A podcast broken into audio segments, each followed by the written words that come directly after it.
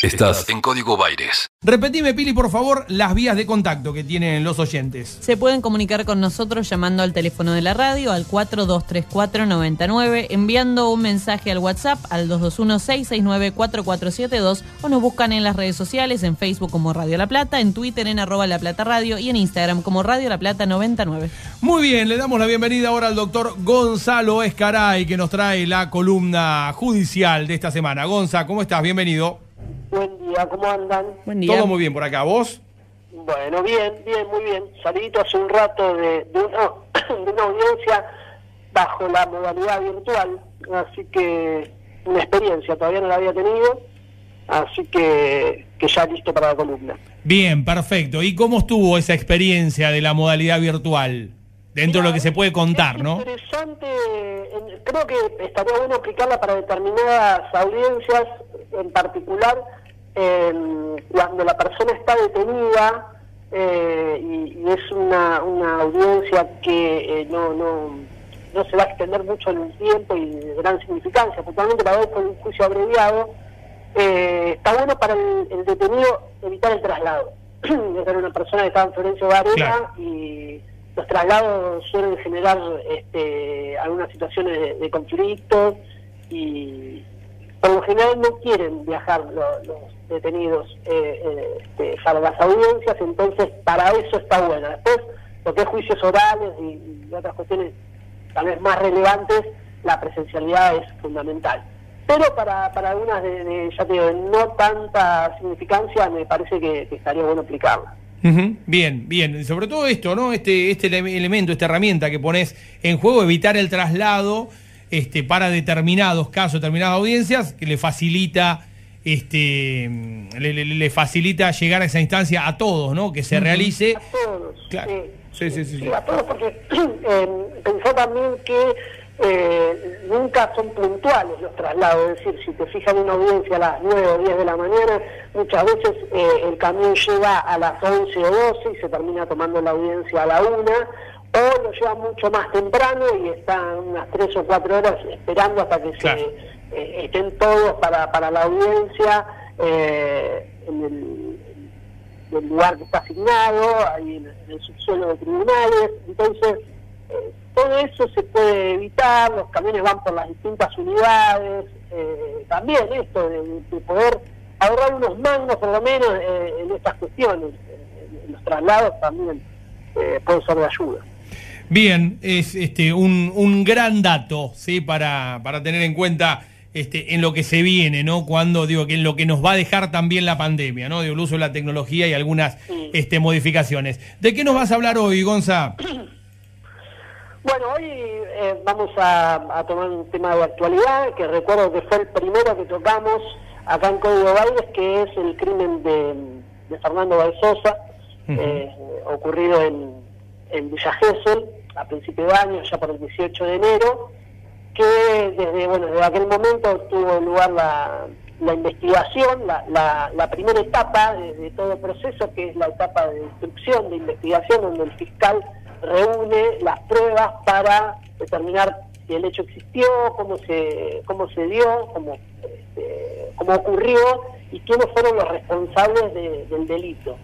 ¿sí? Eh, acá justamente durante varios meses estuvimos siguiéndola, después por cuestiones de pandemia y todas las dificultades, por ahí no se pudo avanzar tanto, pero ya se llegó al final de esta primera etapa, porque por ahí la gente escucha, este, pidieron el juicio, y, pero como no estaban en juicio, bueno, en realidad Claro. eh, están en- dentro de un proceso penal, pero en esa fase de, de instrucción.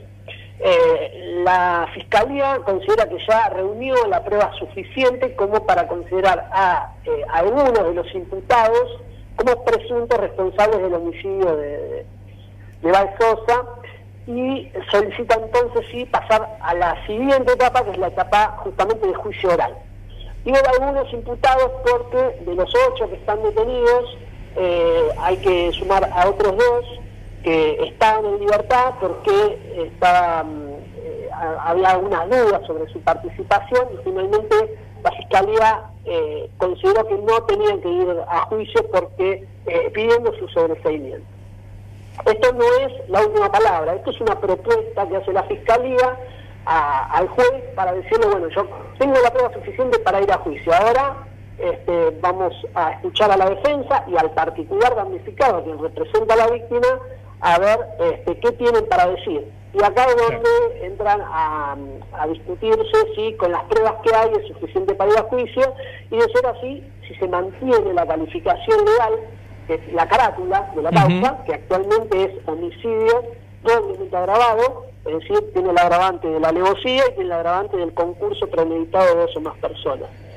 Y también una cuestión que para mí va a ser fundamental, que es si eh, la defensa quiere ir a un juicio por jurado, que el juicio sea por la modalidad de jurado, que ya lleva algunos años en provincia de Buenos Aires para aquellos delitos de mayor, de una pena mayor a 15 años, pero que este, no ha sido muy numerosos los casos en los Claro. cuales se ha llevado adelante este proceso. Y me parece que no hemos tenido todavía un juicio eh, eh, por jurados de eh, gran repercusión como sería este caso. No, en este caso imagínate que va a tener una enorme repercusión, eh, digamos, lo, lo- es un condimento eh, también el- la cuestión de que sea por jurados, porque ya te digo, es más parecido a lo que pasa en las películas que lo que venía pasando Claro. realmente en los procesos penales, que era con un tribunal o con un, o con un juez en el caso de los correccionales. Acá va a ser este, una cuestión que, que este, informativamente le va a agregar condimento y para el interés de, toda la sociedad también. Y aparte que tenemos esta cuestión de que hay que seleccionar los los integrantes de- del jurado, eh, va a ser una cuestión también que creo que va a llevar un tiempo y yo creo que la defensa va a optar por esto, creo que le, le- es conveniente para la estrategia de, de la Ajá. defensa elegir la modalidad de jurado.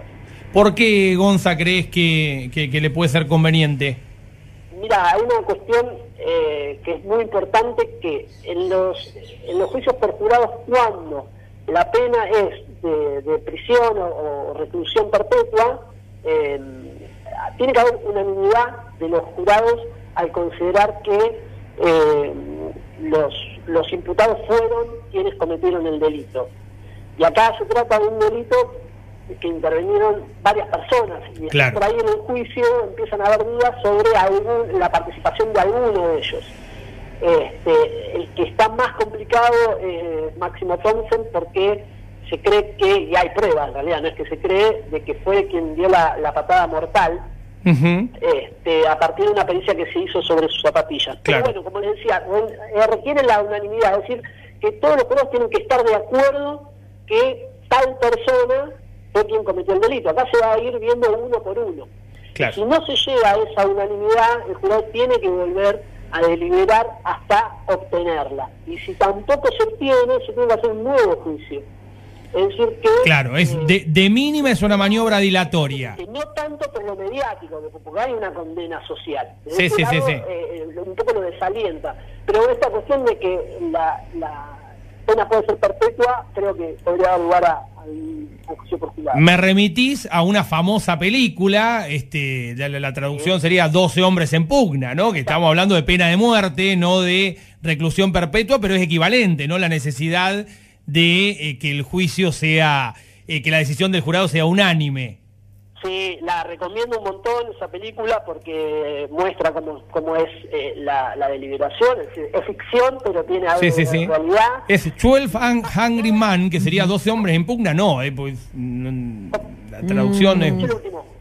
No, no, que el, el título en inglés, que no es 12 hombres No, en pugna. no, literal no. Y- No me de- acuerdo, hay dos, aparte hay dos. eh, Sí, claro. Hay una muy vieja y otra que, que se reeditó después, que también es vieja, pero bueno. Sí, sí, yo recomiendo ver las dos porque tienen sus, sus condimentos particulares. La, la más vieja en blanco y negro, además. Sí. Y aparte se ve cómo eh, llegan totalmente relajados los jurados a, a deliberar, como, bueno, picando algo, diciendo esto ya está listo, ya está cocinado, esto fue, hay que darle la, la pena, y hay uno que empieza a dudar, y bueno, después no, no vamos a spoilear, como se dice. No, no, claro. Quien no la vio, pero está buena, en ese sentido está muy buena. Bien, eh, ¿alguna cosita más este, sobre este caso, Gonza? No, sobre este caso no, puntualmente vamos a esperar eh, el planteo que hace la defensa, también recordemos en particular damnificado a cargo del estudio de Fernando Burlando, que quería agregar un, un agravante más, es decir, que sea triplemente mm, calificado que es el, el homicidio por placer, que es cuando este, no, no que se mata por placer, sino que a partir de una determinada actividad que le genera placer a una persona deriva la muerte. En este caso sería la, eh, esta violencia, esta cuestión de la pelea permanente que aparentemente este, le gustaba a estos chicos, que le generaba un placer y que eso derivó en la muerte de Fernando. Así que seguramente la, la representación de la familia quiera ir por ese lado y veremos qué plantea la defensa en, relación a cada uno de ellos y si va a ir por el, por el juicio por jurado. Excelente, Gonzalo. Gracias por la columna de esta semana. No, por favor, les mando un abrazo. Un fuerte abrazo. Gonzalo Escaray en el repaso eh, importante, ¿no? Sí. Importante porque esto marca los avances a pesar de. ¿no? A pesar de eh, las dificultades que le imprimió la pandemia. Sí, un las- caso que parece fue hace cinco años a esta altura y fue el es verano. verdad. Es verdad, y arrancamos, ¿no? Esta este, temporada de Código Baires hablando de este caso. Fue exactamente el primero de la primera columna este, judicial con Gonza. Eh, obvio que un caso de interés que obligó a trastocar todo el esquema de seguridad de cara a la temporada. Bueno, este Sí. año va a tener particularidades, ¿no? Pero este, a revisar qué es lo que pasa con los pibes, qué es lo que pasa con los boliches, cómo se para qué carajo tenía operativo Sol, ¿no? Sí, este, Sí, después en las cosas. calles de las este, de las ciudades balnearias van a pasar estas cosas, ¿no? Porque está todo muy lindo, este, la policía, los penitenciarios paseando por las playas con bermuditas, divino, pero si después a la madrugada La te van a asesinar un pibe este, en plena calle, calle, sí. ¿no? Y a la luz del día parece que algo está fallando, Salió ¿no? mal. Este, que, que salió a mal. Así que es interesante.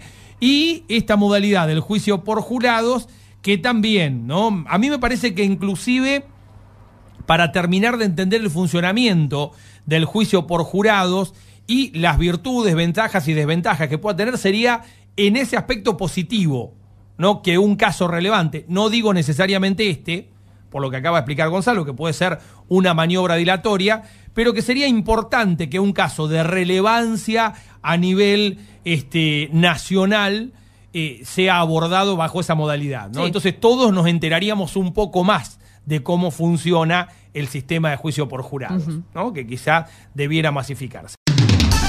El equilibrio justo entre música e información. Está en Radio La Plata. Está en Radio La Plata. El nombre de tu ciudad. Tu ciudad. Tu ciudad.